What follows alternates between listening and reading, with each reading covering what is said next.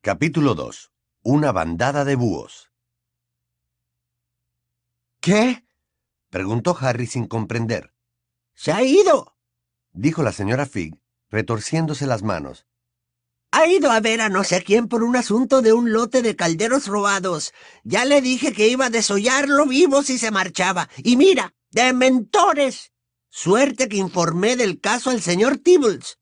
Pero no hay tiempo que perder. Corre. Tienes que volver a tu casa. Oh, los problemas que va a causar esto. Voy a matarlo. Pero la revelación de que su chiflada vecina, obsesionada con los gatos, sabía qué eran los dementores, supuso para Harry una conmoción casi tan grande como encontrarse a dos de ellos en el callejón. ¿Usted es... ¿Usted es bruja? Soy una squib, como Mundungus sabe muy bien. Así que, ¿cómo demonios iba a ayudarte para que te defendieras de unos dementores? Te ha dejado completamente desprotegido cuando yo le advertí. ¿Ese tal Mundungus ha estado siguiéndome? Un momento. Era él. Él se desapareció delante de mi casa. Sí, sí, sí. Pero por fortuna yo había apostado al señor Tibbles debajo de un auto. Por si acaso. Y el señor Tibbles ha venido a avisarme. Pero cuando he llegado a tu casa ya no estabas. Y ahora... ¡Oh! ¿Qué dirá Dumbledore? Eh, eh, tú. Le gritó a Dudley, que estaba tumbado en el suelo del callejón en posición supina. Levanta tu gordo trasero del suelo. ¡Rápido! ¿Usted conoce a Dumbledore? preguntó Harry, mirando fijamente a la señora Fig. Pues claro que conozco a Dumbledore. Eh, ¿Quién no conoce a Dumbledore? Pero vámonos ya porque no voy a poder ayudarte si vuelven. Nunca he transformado ni siquiera una bolsita de té. La señora Fig se inclinó, agarró uno de los inmensos brazos de Dudley con sus apergaminadas manos y tiró de él. ¡Levántate! ¡Soquete! ¡Levántate! Pero Dudley o no podía o no quería moverse, así que permaneció en el suelo, tembloroso y pálido como la cera, con los labios muy apretados. Ya me encargo yo, dijo Harry, que tomó a Dudley por el brazo y dio un tirón. Haciendo un gran esfuerzo consiguió ponerlo de pie. Parecía que su primo estaba a punto de desmayarse. Sus diminutos ojos giraban en sus órbitas y tenía la cara cubierta de sudor. En cuanto Harry lo soltó, Dudley se tambaleó peligrosamente. ¡Deprisa! insistió la señora Fig, histérica. Harry se colocó uno de los enormes brazos de Dudley sobre los hombros y lo arrastró hacia la calle, encorvándose un poco bajo su peso. La señora Fig iba dando tumbos delante de ellos, y al llegar a la esquina asomó la cabeza nerviosa y miró hacia la calle. Ten la varita preparada, le dijo a Harry cuando entraron en el paseo Glicinia. Ahora no importa el estatuto del secreto. De todos modos lo vamos a pagar caro. Tanto da que nos cuelguen por un dragón o por un huevo de dragón. ¡Ay! El decreto para la moderada limitación de la brujería en menores de edad.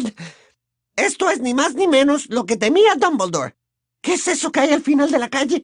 Ah, es solo el señor Prentice. No escondas la varita, muchacho. ¿No te he dicho que yo no te serviría de nada? Pero no resultaba fácil sujetar con firmeza una varita mágica y al mismo tiempo arrastrar a Dudley. Harry, impaciente, le dio un codazo en las costillas a su primo, pero éste parecía haber perdido todo interés en moverse por sí mismo. Dejaba caer todo su peso sobre los hombros de Harry y arrastraba sus grandes pies por el suelo. ¿Por qué no me había dicho que era una squib, señora Fig? preguntó Harry, jadeando por el esfuerzo que tenía que hacer para seguir andando. Con la de veces que he ido a su casa. ¿Por qué no me había dicho nada? Órdenes de Dumbledore. Tenía que vigilarte, pero sin revelar mi identidad porque eres demasiado joven. Perdona que te lo haya hecho pasar tan mal, Harry, pero los Dursley no te habrían dejado ir a mi casa si hubieran creído que conmigo podías pasarla bien. No ha sido fácil, te lo aseguro, pero... ¡Oh, cielos! exclamó trágicamente y comenzó a retorcerse las manos otra vez. Cuando Dumbledore se entere de esto, ¿cómo ha podido irse Mundungus? Se suponía que estaba de guardia hasta medianoche. ¿Dónde se habrá metido? Eh, ¿Cómo voy a explicarle a Dumbledore lo que ha sucedido? Yo no puedo aparecerme. Tengo una lechuza. Si quiere puedo prestársela, se ofreció Harry, quien luego emitió un gruñido y se preguntó si su columna vertebral acabaría partiéndose bajo el peso de Dudley. ¿No lo entiendes, Harry? Eh, Dumbledore tendrá que actuar cuanto antes porque los del ministerio tienen sus formas de detectar la magia hecha por menores de edad. Eh, ya deben de saberlo. Te lo digo yo. Pero si estaba defendiéndome de unos dementores, tenía que usar la magia. Seguro que les preocupará más saber qué hacían unos dementores flotando por el paseo Glicinia, ¿no cree? ¡Ay de mí! Ojalá fuera así. Eh, pero me temo que... Mundungus Fletcher, voy a matarte. Se oyó un fuerte estampido, y un fuerte olor a licor mezclado con el de tabaco rancio llenó el aire al mismo tiempo que un individuo, achaparrado y sin afeitar, con un abrigo harapiento, se materializaba justo delante de ellos. Tenía las piernas cortas y arqueadas, el cabello de color rojo anaranjado, largo y desgreñado, y unos ojos con bolsas que le daban el aire compungido de un basset. En las manos llevaba un bulto plateado que Harry reconoció al instante. Era una capa invisible. Cállate, Figgy, exclamó el individuo mirando a la señora Fig y luego a Harry y a Dudley. No teníamos que operar en secreto. Ya te daré yo secreto, gritó la señora Fig. ¡Dementores! ¡Inútil! ¡Ladrón! ¡Holgazán! ¡Dementores! repitió Mundungus horrorizado. ¡Dementores aquí! Sí, aquí mismo, saco de cagarrutas de murciélago aquí. chilló la señora Fig. Los dementores han atacado al muchacho durante tu guardia. ¡Caramba! dijo Mundungus atemorizado. Observó a Harry y luego volvió a mirar a la señora Fig. ¡Caramba, yo!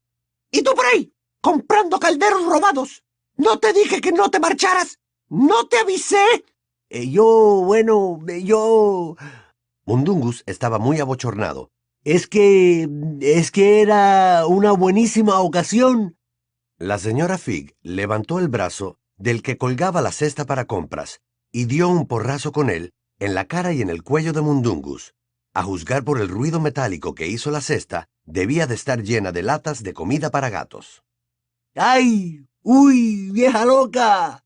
Alguien va a tener que contarle lo ocurrido a Dumbledore. Sí, ya lo creo, gritó la señora Fig, sin parar de golpear con la cesta a Mundungus. Y será mejor que lo hagas tú y le cuentes por qué no estabas aquí para ayudar.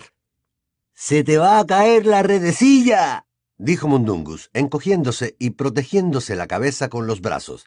Ya me voy, ya me voy. Sonó otro fuerte estampido, y Mundungus desapareció. Ojalá Dumbledore lo mate, exclamó la señora Fig furiosa. Y ahora, vamos, Harry. ¿Qué esperas?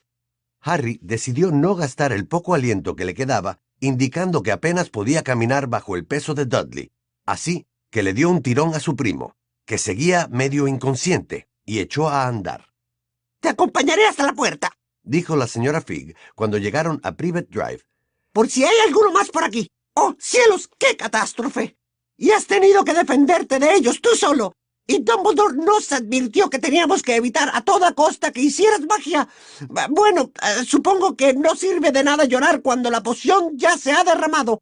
Pero ahora el mal ya está hecho. Entonces, comentó Harry entrecortadamente, ¿Dumbledore me ha puesto vigilancia?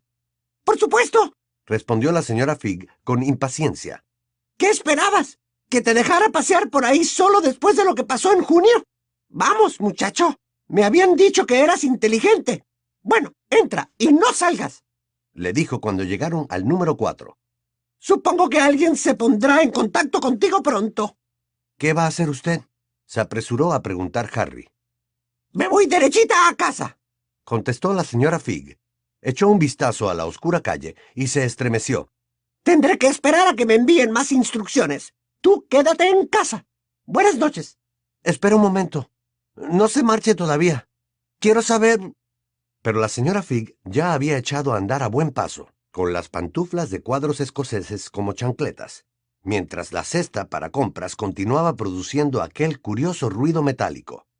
Espere, le gritó Harry.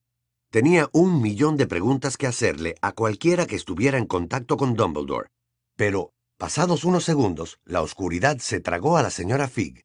Con el entrecejo fruncido, Harry se colocó bien a Dudley sobre los hombros y se dirigió lenta y dolorosamente hacia el sendero del jardín del número 4. La luz del vestíbulo estaba encendida. Harry se guardó la varita en la cintura de los jeans, tocó el timbre y vio como la silueta de tía Petunia se hacía más y más grande, distorsionada por el cristal esmerilado de la puerta de la calle. Didi, ya era hora. Estaba poniéndome un poco... un poco... Didi, ¿qué te pasa? Harry miró de reojo a Dudley y se escabulló de debajo de su brazo justo a tiempo. Su primo se quedó de pie un momento, oscilando, con la cara de un verde pálido. De pronto, abrió la boca y vomitó en la alfombrilla de la entrada. Didi, ¿qué te pasa, Didi? Vernon, Vernon. El tío de Harry caminó desde la sala, moviéndose con la gracia de un elefante y meneando el bigote de morsa de aquí para allá, como hacía siempre que se ponía nervioso. Corrió a ayudar a tía Petunia para conseguir que Dudley que no se sostenía en pie, cruzara el umbral, mientras él evitaba pisar el charco de vómito. Está enfermo, Vernon. ¿Qué tienes, hijo? ¿Qué ha pasado? ¿Te ha dado la señora Polkis algo raro con el té? ¿Cómo es que vienes manchado de tierra, cariño? ¿Te has tumbado en el suelo?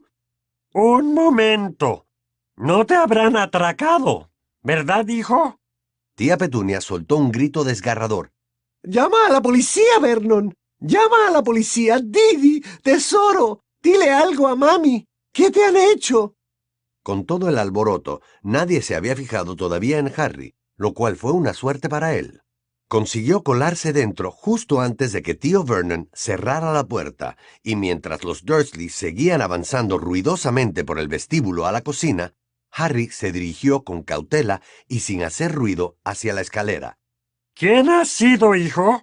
Danos nombres. Los atraparemos. No te preocupes. Shh. Está intentando decirnos algo, Vernon. ¿Qué es, Didi? Cuéntaselo a mami. Harry tenía un pie en el primer escalón cuando Dudley recuperó la voz. Él. Harry se quedó inmóvil, con una mueca en la cara, preparado para el estallido. Chico, ven aquí. Con una mezcla de miedo y rabia, Harry levantó con lentitud el pie del escalón y se dio la vuelta para seguir a los Dursley. La cocina, impecable, tenía un brillo casi irreal en contraste con la oscuridad del exterior. Tía Petunia hizo sentar a Dudley en una silla. El chico todavía estaba muy verde y sudoroso. Tío Vernon se hallaba de pie delante del escurreplatos, fulminando a Harry con sus diminutos y entrecerrados ojos. ¿Qué le has hecho a mi hijo? preguntó con un rugido amenazador. Nada, contestó Harry, pese a saber que tío Vernon no iba a creérselo. ¿Qué te ha hecho, Didi? dijo tía Petunia, con voz insegura, mientras con una esponja le limpiaba el vómito de la chaqueta de cuero. ¿Ha sido... con lo que tú ya sabes, tesoro? ¿Ha utilizado esa cosa? Dudley, tembloroso, asintió muy despacio.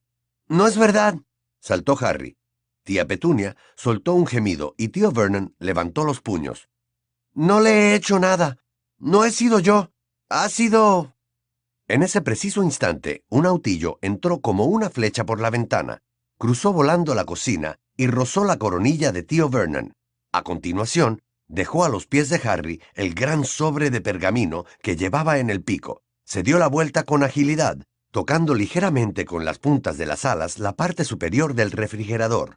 Salió por donde había entrado y cruzó el jardín. ¡Búhos! bramó tío Vernon, y mientras cerraba de golpe la ventana de la cocina, la maltrecha vena de su sien empezó a latir con furia. ¡Otra vez búhos! ¡No quiero ver más búhos en mi casa! Pero Harry ya había empezado a abrir el sobre y sacó la carta que había dentro notaba los latidos del corazón en la garganta, a la altura de la nuez. Querido señor Potter, nos han informado de que ha realizado usted el encantamiento Patronus a las 21.23 horas de esta noche en una zona habitada por muggles y en presencia de un muggle. La gravedad de esta infracción del decreto para la moderada limitación de la brujería en menores de edad ha ocasionado su expulsión del Colegio Hogwarts de Magia y Hechicería. En breve, representantes del Ministerio se desplazarán hasta su lugar de residencia para destruir su varita. Dado que usted ya recibió una advertencia oficial por una infracción anterior de la sección decimotercera de la Confederación Internacional del Estatuto del Secreto de los Brujos, Lamentamos comunicarle que se requiere su presencia en una vista disciplinaria en el Ministerio de Magia el día 12 de agosto a las 9 horas. Con mis mejores deseos, atentamente, Mafalda Hopkirk, Oficina contra el Uso Indebido de la Magia, Ministerio de Magia. Harry leyó la carta dos veces de arriba abajo. Aunque oía hablar a tío Vernon y a tía Petunia, no los escuchaba. Se quedó con la mente en blanco. Pero un hecho había penetrado en su conciencia como un dardo paralizador. Lo habían expulsado de Hogwarts. Todo había terminado. Ya no podría volver allí. Levantó la cabeza y miró a los Dursley. Tío Vernon estaba lívido de ira y gritaba con los puños en alto. Tía Petunia tenía los brazos alrededor de Dudley, que volvía a vomitar. El cerebro de Harry, aturdido durante unos instantes, se puso de nuevo en funcionamiento. En breve, representantes del ministerio se desplazarán hasta su lugar de residencia para destruir su varita. Solo podía hacer una cosa. Tenía que echar a correr en ese mismo momento. Harry no sabía a dónde iría, pero de una cosa estaba seguro. Tanto dentro como fuera de Hogwarts, necesitaba su varita mágica. Como si estuviera soñando, sacó su varita y se dio la vuelta dispuesto a salir de la cocina. ¿A dónde te has creído que vas? Le gritó tío Vernon. Al ver que Harry no contestaba, cruzó la cocina a grandes zancadas para cerrarle el paso.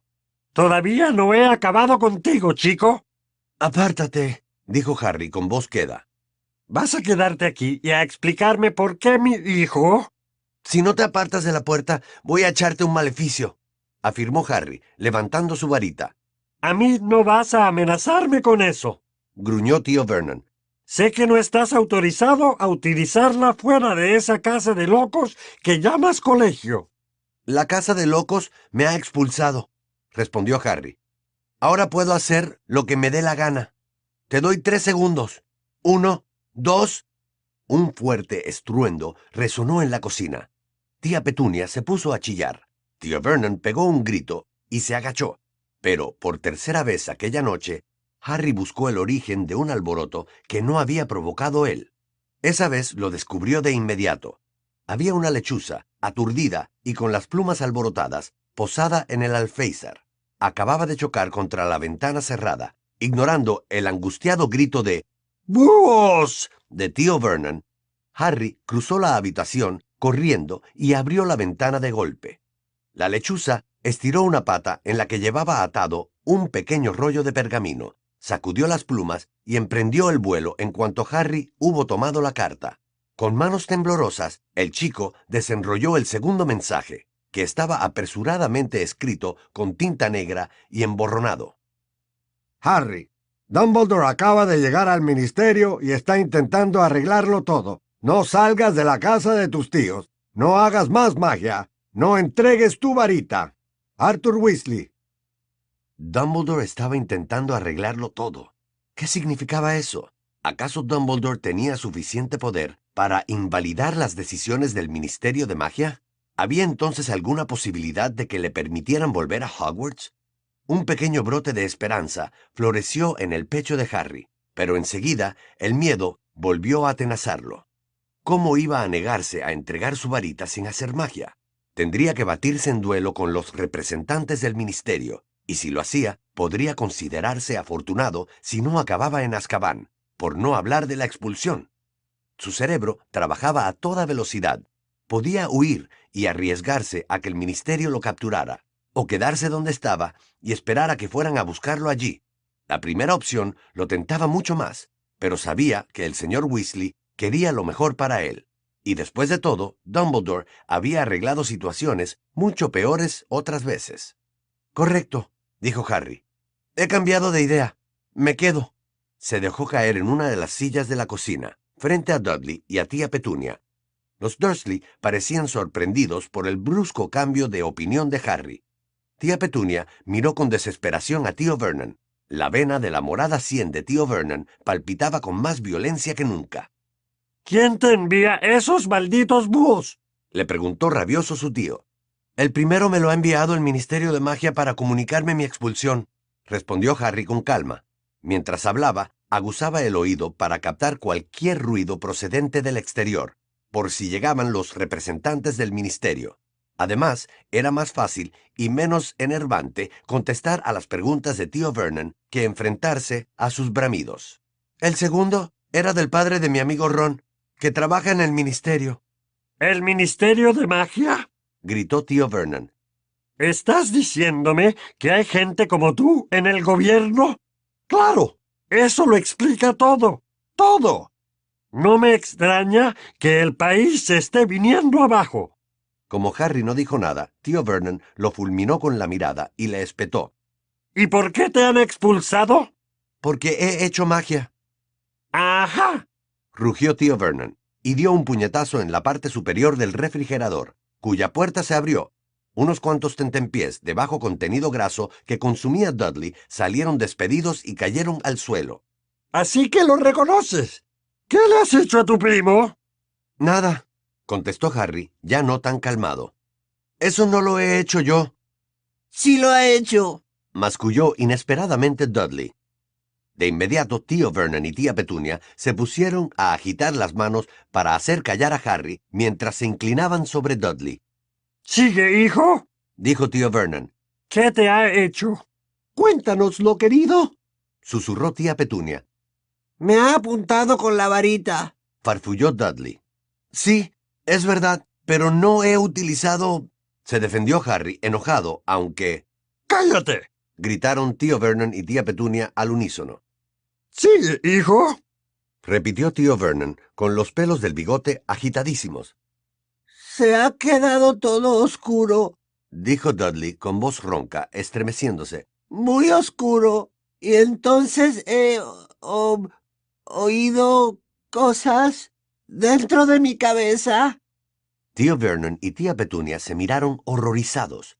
Una de las cosas que más aborrecían en el mundo era la magia, seguida muy de cerca por los vecinos que hacían más trampas que ellos respecto a la prohibición del uso de mangueras.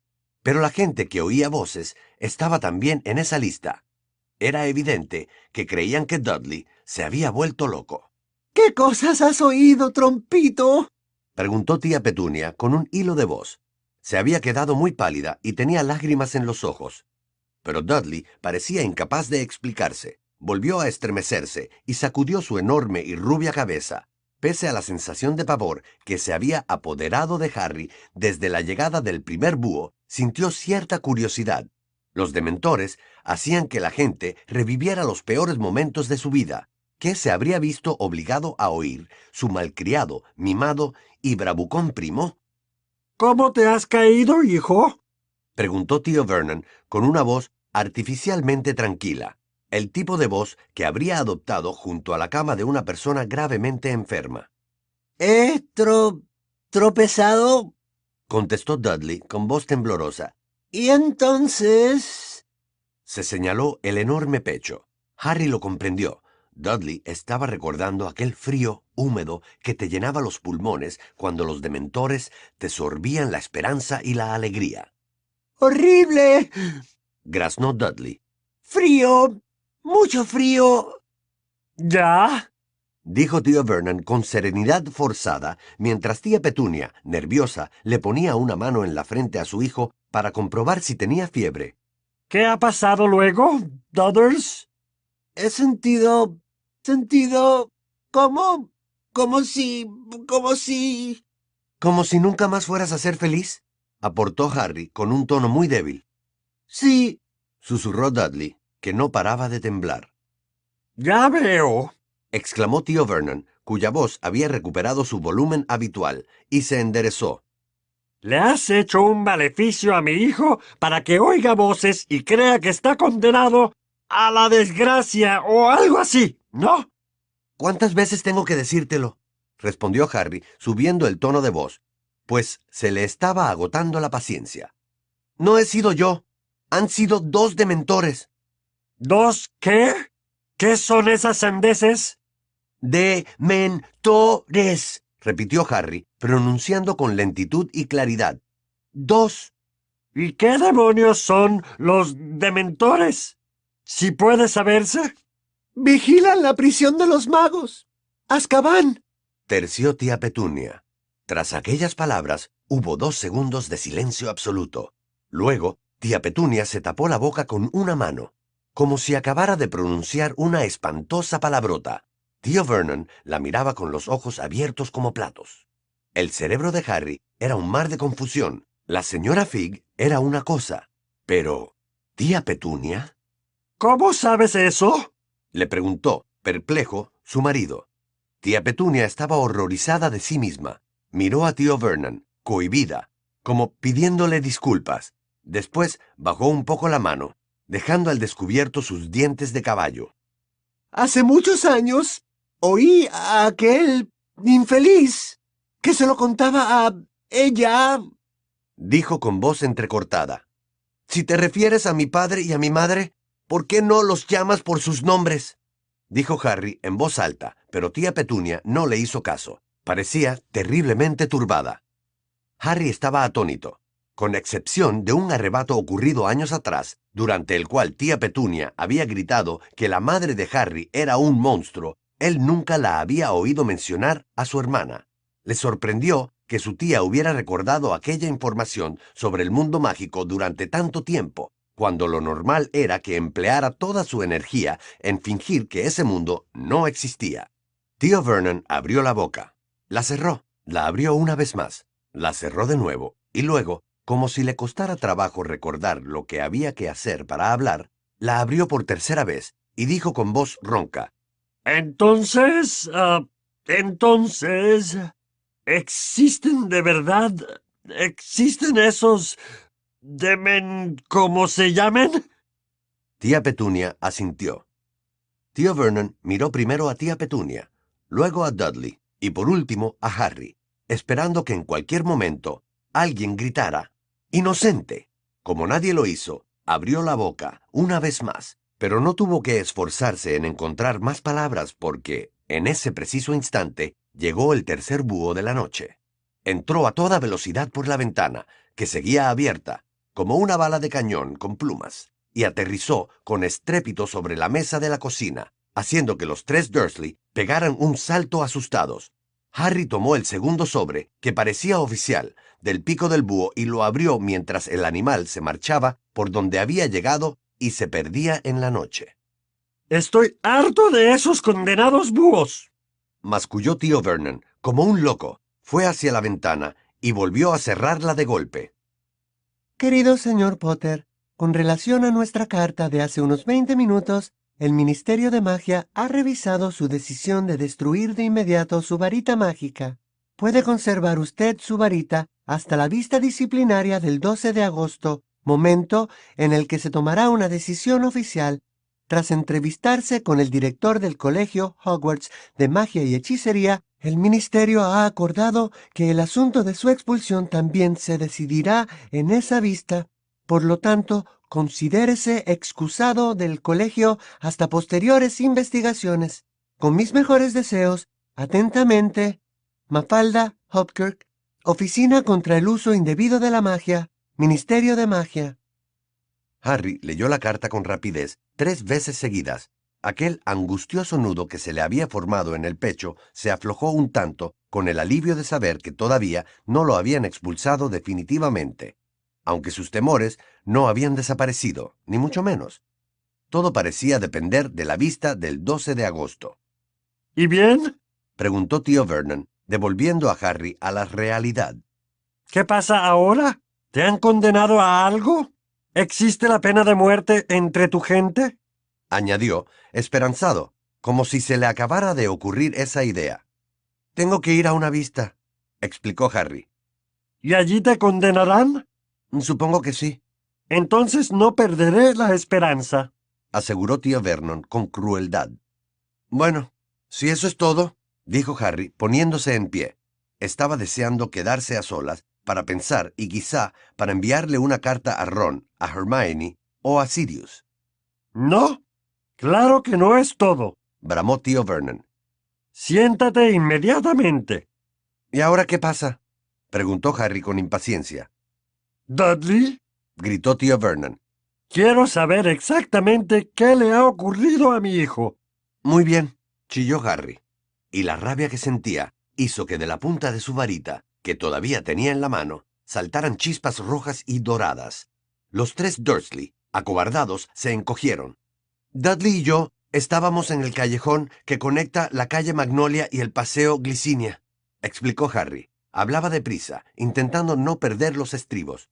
Dudley estaba provocándome y yo he sacado mi varita, pero no la he utilizado. Entonces han aparecido dos dementores.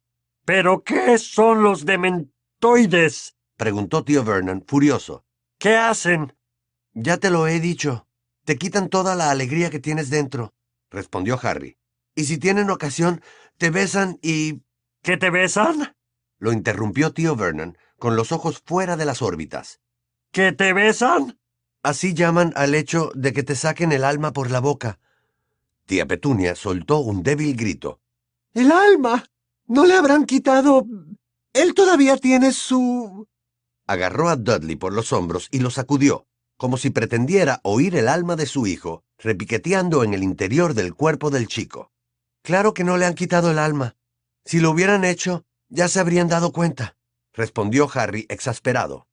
Tú los has ahuyentado, ¿verdad, hijo? inquirió tío Vernon con ímpetu, como quien se esfuerza por devolver la conversación a un plano que domina. Les has dado su merecido, ¿verdad?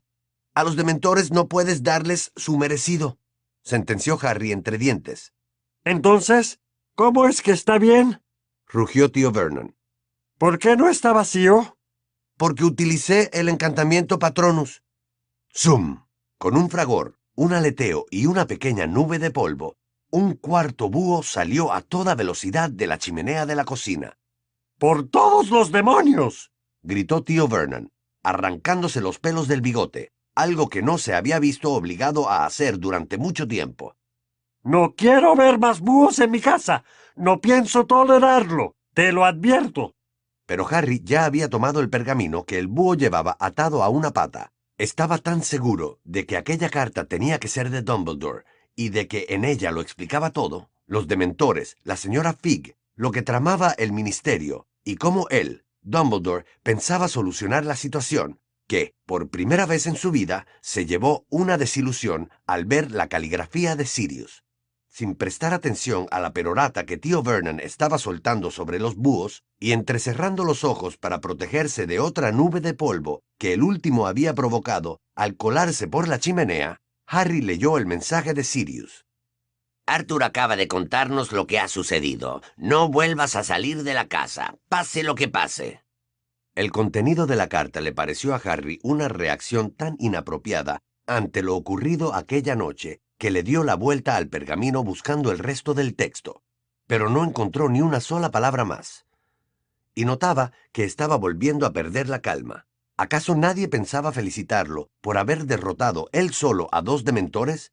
Tanto el señor Weasley como Sirius estaban actuando como si Harry se hubiera portado mal y como si estuvieran reservándose la reprimenda hasta que pudieran determinar el alcance de los daños ocasionados. Una bananada. Eh, quiero decir, una bandada de búhos entrando y saliendo de mi casa. No pienso tolerarlo, chico. No voy a... No puedo impedir que vengan búhos, le espetó Harry al mismo tiempo que arrugaba la carta de Sirius con la mano. Quiero saber la verdad de lo que ha pasado esta noche. Bramó tío Vernon. Si han sido los demendadores los que le han hecho daño a Dudley, ¿por qué te han expulsado? ¿Has hecho eso que tú ya sabes? ¿Lo has admitido? Harry respiró hondo para tranquilizarse. Empezaba a dolerle otra vez la cabeza. Lo que más deseaba era salir de la cocina y perder de vista a los Dursley. Hice el encantamiento Patronus para librarme de los dementores, explicó, obligándose a conservar la calma. Es lo único que funciona con ellos. Pero, ¿qué hacían esos dementoides en Little Winging? preguntó tío Vernon con indignación. Eso no puedo decírtelo, respondió Harry cansinamente. No tengo ni idea. Las punzadas que sentía en la cabeza eran cada vez más fuertes y le molestaba mucho la intensa luz de los fluorescentes de la cocina.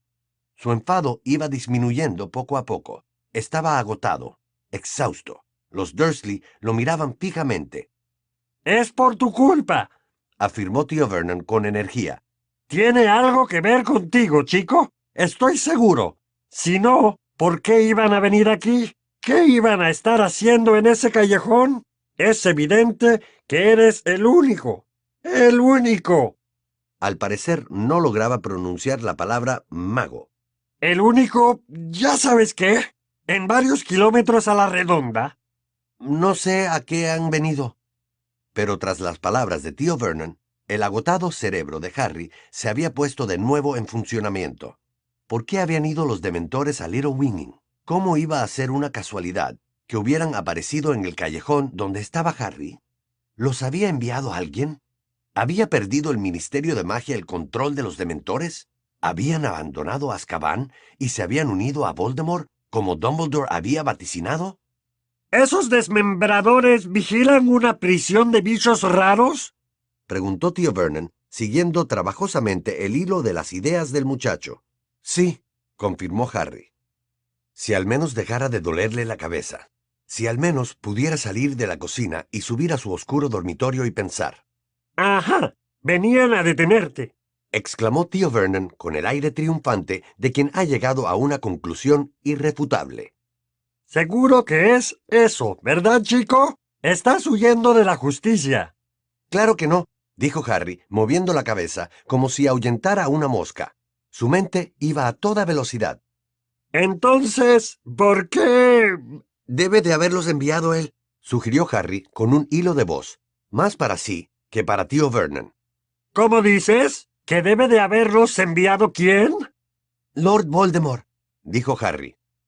Reparó en lo extraño que resultaba que los Dursley, que se encogían, hacían muecas y chillaban cada vez que escuchaban palabras como mago, magia o varita, pudieran oír el nombre del mago más malvado de todos los tiempos sin alterarse lo más mínimo.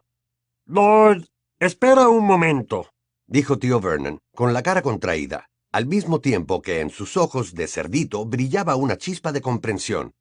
No es la primera vez que oigo ese nombre. Ese fue el que... Asesinó a mis padres, sí, confirmó Harry.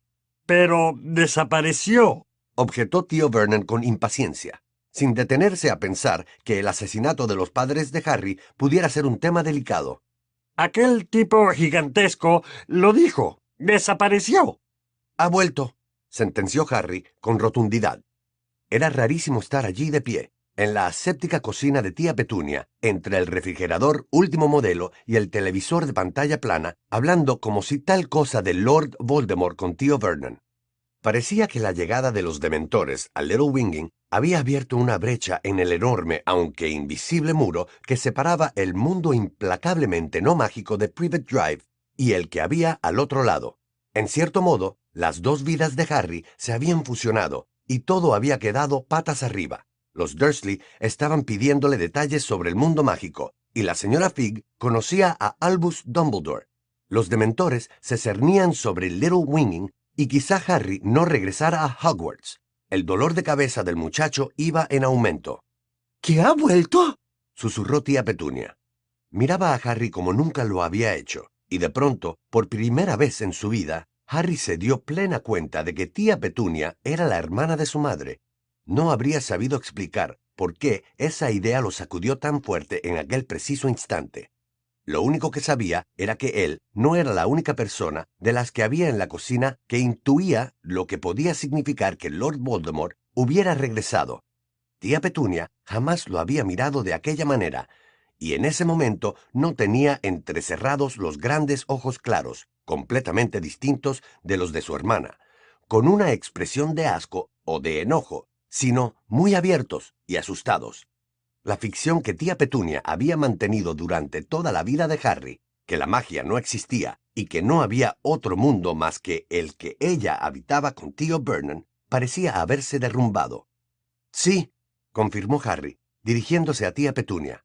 Volvió hace un mes. Yo lo vi. Las manos de tía Petunia se posaron sobre los anchos hombros de Dudley, cubiertos con su ropa de cuero, y los apretaron. Espera un momento, intervino tío Vernon, mirando a su esposa, luego a Harry y luego otra vez a tía Petunia, aparentemente atónito y desconcertado por el entendimiento que parecía haber surgido entre tía y sobrino. Un momento. ¿Dices que ese Lord eh, Bold, eh, como se llame, ha vuelto? Sí. El que mató a tus padres. Sí, ¿Y ahora ha empezado a enviarte desmembradores? eso parece, respondió Harry. Entiendo. Dijo tío Vernon. Miró a su esposa, que estaba tremendamente pálida, y luego a Harry, al mismo tiempo que se subía la cintura de los pantalones. Harry tuvo la impresión de que su tío se inflaba y de que su enorme rostro morado se dilataba ante sus ojos. Bueno, ya no me cabe duda. aseguró y siguió inflándose mientras la camisa se le tensaba más y más. Ya puedes largarte de esta casa, chico. ¿Qué? dijo Harry. Ya me has oído. Fuera. gritó tío Vernon, tan fuerte que hasta tía Petunia y Dudley dieron un brinco. ¡Fuera! ¡Fuera! Debía hacer esto hace muchos años. Búhos que se pasean por aquí como si tal cosa. Pudines que explotan. Media sala destrozada. La cola de Dudley. March flotando por el techo. Y ese Ford Anglia volador. ¡Fuera! ¡Largo! ¡Se acabó! Has pasado a la historia. No vas a quedarte aquí si hay un loco que te persigue. Ni vas a poner en peligro la vida de mi esposa y de mi hijo, ni vas a causarnos más problemas. Si piensas seguir los pasos de tus padres, es asunto tuyo. Largo de aquí. Harry se quedó clavado donde estaba. Tenía las cartas del ministerio, del señor Weasley y de Sirius arrugadas en la mano izquierda. No vuelvas a salir de la casa. Pase lo que pase, no salgas de la casa de tus tíos. Ya me has oído.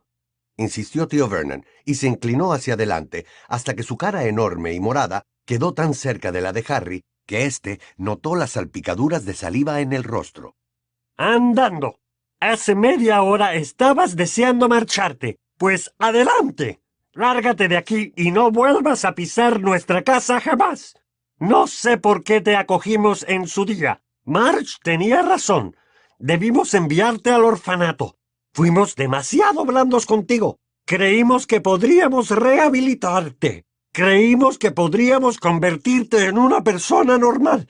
Pero estabas podrido desde el principio. Y ya estoy harto. ¡Búhos! El quinto búho salió disparado de la chimenea, tan deprisa que chocó contra el suelo antes de volver a emprender el vuelo con un fuerte aullido. Harry levantó las manos para tomar la carta, que iba en un sobre de color escarlata, pero el pájaro pasó volando por encima de su cabeza y se dirigió hacia tía Petunia, que soltó un chillido y se agazapó tapándose la cara con los brazos. El búho dejó caer el sobre rojo sobre la cabeza de tía Petunia, dio media vuelta y volvió a colarse por la chimenea. Harry se abalanzó sobre su tía para arrebatarle la carta, pero tía Petunia se le adelantó. Puedes abrirla si quieres, dijo Harry. Pero de todos modos, oiré lo que viene escrito. Es un vociferador, Suelta eso, Petunia. rugió tío Vernon. No lo toques. Podría ser peligroso. Está dirigida a mí. Se excusó tía Petunia con voz trémula. Está dirigida a mí. Vernon, mira. Señora Petunia Dursley. La cocina Private Drive número 4. Contuvo la respiración horrorizada. El sobre rojo había empezado a echar humo. Ábrelo, le pidió Harry. Ábrelo ya. De todos modos ocurrirá. No. A tía Petunia le temblaba la mano. Miró frenéticamente alrededor, como si buscara una ruta de huida. Pero era demasiado tarde. El sobre empezó a arder. Tía Petunia gritó y lo soltó con rapidez. Se oyó una voz imponente que resonaba en el reducido espacio de la cocina. Salía de la carta en llamas que había quedado sobre la mesa. Recuerda mi última. Petunia. Tía Petunia estaba a punto de desmayarse. Se sentó en la silla, junto a Dudley, y se tapó la cara con las manos. Los restos del sobre fueron quedando reducidos a cenizas en medio de un profundo silencio. ¿Qué es eso? Preguntó tío Vernon con voz ronca. ¿Qué? No, Petunia. Tía Petunia no dijo nada. Dudley miraba a su madre, estupefacto y con la boca abierta, mientras el silencio lo envolvía todo en una espiral horrenda. Harry observaba a su tía completamente perplejo y sentía que la cabeza le palpitaba como si estuviera a punto de estallar. Petunia, querida. Empezó tío Vernon con timidez. Pe Petunia. Ella levantó la cabeza, todavía temblaba, tragó saliva y dijo con un hilo de voz. El chico... El chico tendrá que quedarse aquí, Vernon. ¿Cómo dices? ¿Qué se queda? repitió ella sin mirar a Harry, y se puso de nuevo en pie. Pero si... Petunia... Si lo echamos, los vecinos hablarán. añadió tía Petunia. Estaba recuperando su tono enérgico e irascible, aunque seguía muy pálida.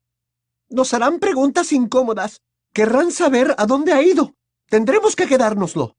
Tío Vernon estaba desinflándose como un neumático pinchado. Pero, Petunia, querida... Tía Petunia no le hizo caso. Se dio la vuelta hacia Harry y le ordenó. Vas a quedarte en tu habitación. No salgas de la casa. Y ahora vete a la cama. Harry no se movió de donde estaba. ¿Quién te ha enviado ese vociferador? No hagas preguntas. Le espetó tía Petunia. ¿Estás en contacto con algún mago? Te he dicho que te vayas a la cama. ¿Qué significaba? ¿Recuerda mi última qué? A la cama. ¿Cómo es que... Ya has oído a tu tía. Sube a acostarte.